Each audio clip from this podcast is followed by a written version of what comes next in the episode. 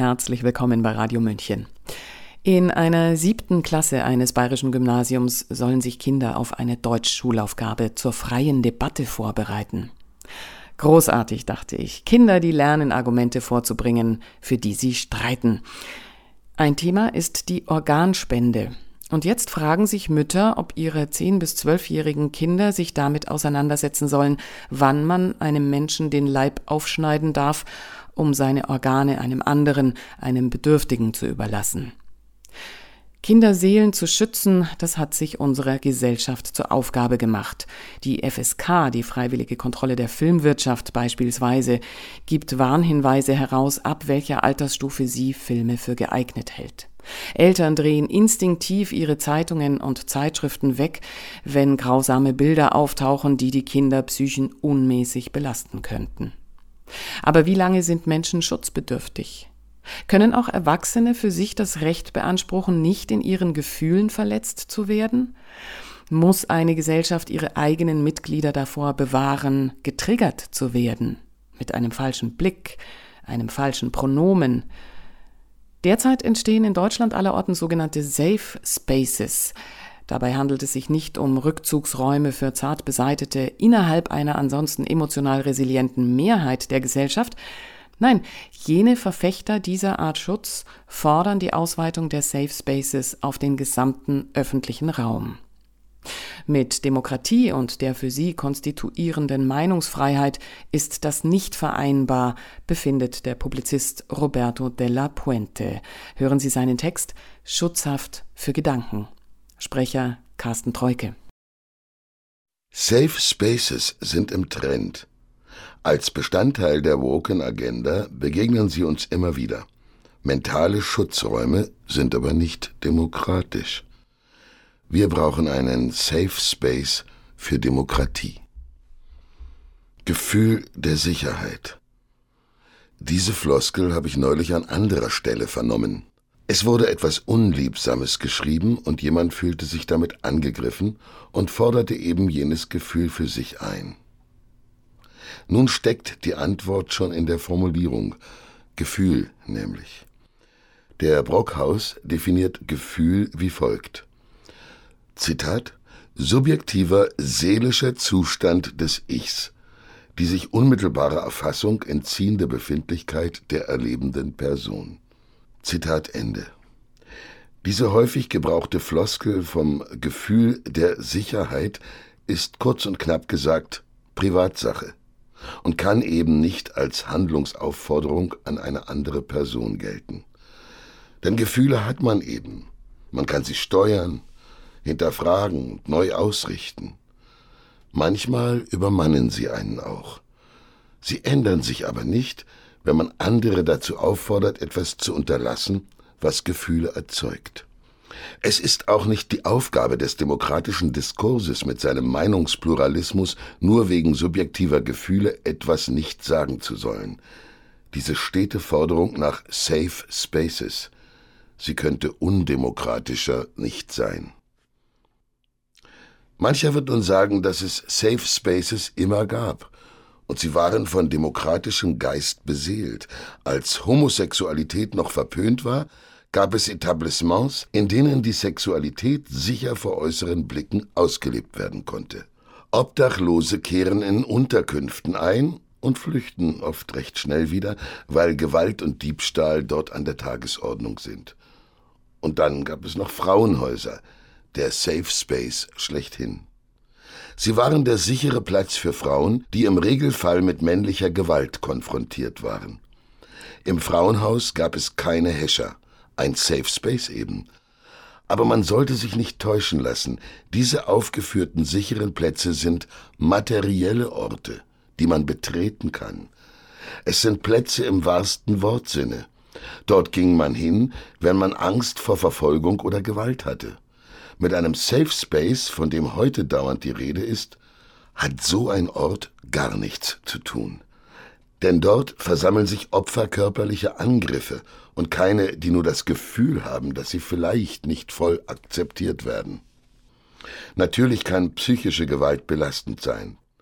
Aber darum geht es den Safe Spacern in den seltensten Fällen. Sie fordern solche Plätze aller Orten und meinen damit kein Zimmer oder Gebäude, sondern eine mentale Brandmauer. Sie streben an, dass die gesamte Gesellschaft ein solcher sicherer Rückzugsort für Menschen gewisser Gesellschaftsgruppen sein soll, und sie flüchten sich also nicht an einen sicheren Topos, sondern sprechen sich für Gedankenkontrolle aus. Es soll nirgends mehr etwas gesagt werden dürfen, was jemandem ein schlechtes Gefühl bereiten könnte. Diese Denkweise ist die Grundlage für jene Passagen des Selbstbestimmungsrechtes, die unter Strafe stellen, die Geschlechtlichkeit des Gegenübers auch nur zu hinterfragen.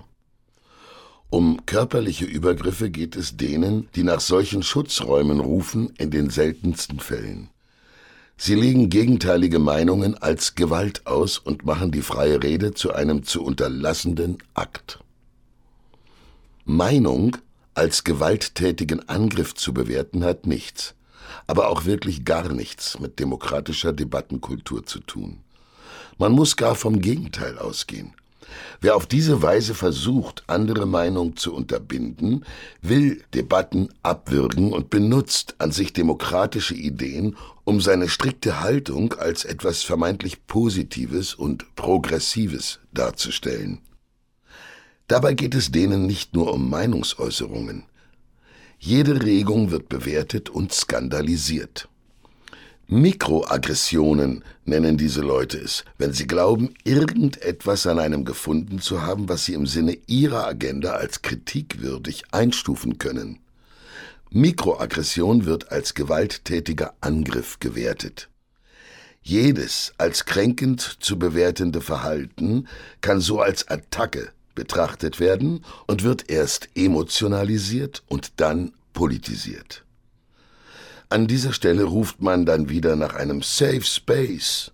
Gerade so, als sei ein solcher Ort die letzte Rückzugsmöglichkeit für geschlagene Hunde. Aber geschlagen wird ja keiner. Wirklichen Schaden erleidet niemand. Es sind verletzte Gefühle, und Gefühle können mit und ohne Grund verletzt werden. Gemeinhin rät man sensiblen Gemütern, sich nicht stets alles so sehr zu Herzen zu nehmen.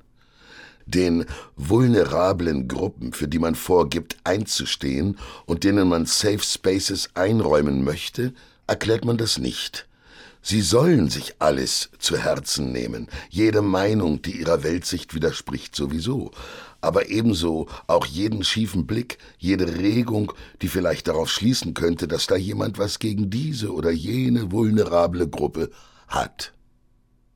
Ein Augenzwinkern im Umgang mit einem Schwulen? Da gilt es sofort, den Skandal aufzurollen, auch wenn kaum ein Schwuler ein Problem damit hat und den flapsigen Umgang schätzt. Das Problem ist, dass die Jünger des Safe Spaces der Demokratie dem offenen Umgang miteinander keinen solchen Schutzraum erteilen wollen.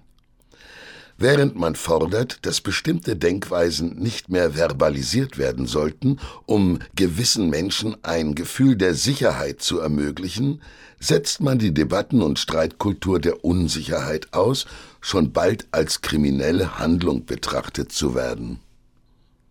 Streitkultur ist ohnehin eine Begrifflichkeit, die wir heute kaum noch mit dem demokratischen Usus in Zusammenhang bringen. Dem Streit wird etwas Kontraproduktives, etwas Destruktives nachgesagt. Sich nicht streiten wollen. In unseren biederen Zeiten, die nur so tun, als seien sie innovativ, erhebt man das zur höchsten Güte zivilisatorischen Umgangs miteinander. Aber die Gesellschaft besteht nun mal aus vielen Einzelinteressen. Es gibt etliche Antriebe, die von diametral entgegengesetzter Natur sind. Schaltet man die aus, unterdrückt man deren Ringen um Deutungshoheit und Kompromisse, unterminiert man also den Streit, erzeugt man einen Burgfrieden. Eine Haltung, die in Kriegen präsent ist und für nicht gerade demokratieförderlich erachtet wird.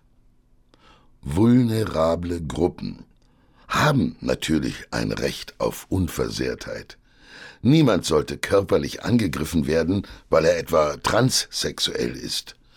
Und er sollte auch nicht psychisch unter Druck gesetzt werden. Wenn er allerdings mit Menschen konfrontiert wird, die für sich nur zwei Geschlechter sehen, hat der Transsexuelle einfach keinen Anspruch darauf, dass deren Betrachtung verschwiegen werden soll. Denn es tut ihm nicht körperlich weh, und auch psychisch ist die freie Meinungsbekundung eines anderen kein Angriff auf seine Person. Aber hier greift die Masche, immer alles gleich persönlich nehmen zu müssen. Ist man persönlich Betroffener, hat man auch gleich einen anderen Leumund und viele ziehen aus falscher Rücksichtnahme den Schwanz ein. Sie richten also einen Safe Space ein, der auf Prämissen gründet, die falscher nicht sein könnten. Einen, der aus Bequemlichkeit oder auch aus Angst vor Cancel Culture genehmigt wird. Dann wird gezielt geschwiegen und manchmal sogar eingeschwenkt in den Chor der Aktivisten. Das Frauenhaus war und ist eine demokratische Safe Space Einrichtung. Dort wird Unversehrtheit ermöglicht. Es ist ein räumlicher Rückzugsort. Ein mental sicherer Platz, wie er gefordert wird, ist allerdings das Gegenteil dessen. Es ist ein Verbot. Und zwar das Verbot eines fundamentalen Rechtswertes, der Freiheit, seine Meinung zu artikulieren. Die Demokratie hat keinen Schutzraum. Sie ist diesen Häschern der Gleichschaltung schutzlos ausgeliefert. Dagegen gilt es, sich zu wehren, wo immer es geht. Sie hörten Roberto de la Puentes Text Schutzhaft für Gedanken. Roberto de la Puente ist gelernter Industriemechaniker, Publizist sowie Mitherausgeber der Neuland Rebellen. Dort können Sie seinen Text nachlesen. Sprecher war Carsten Treuke. Mein Name ist Eva Schmidt. Und ich habe das Gefühl, unser Kommunikationsfeld vermint zusehends und Abrüstung ist auch hier mein Gebot der Stunde. Ich wünsche einen angenehmen Tag und Abend. Ciao. Servus.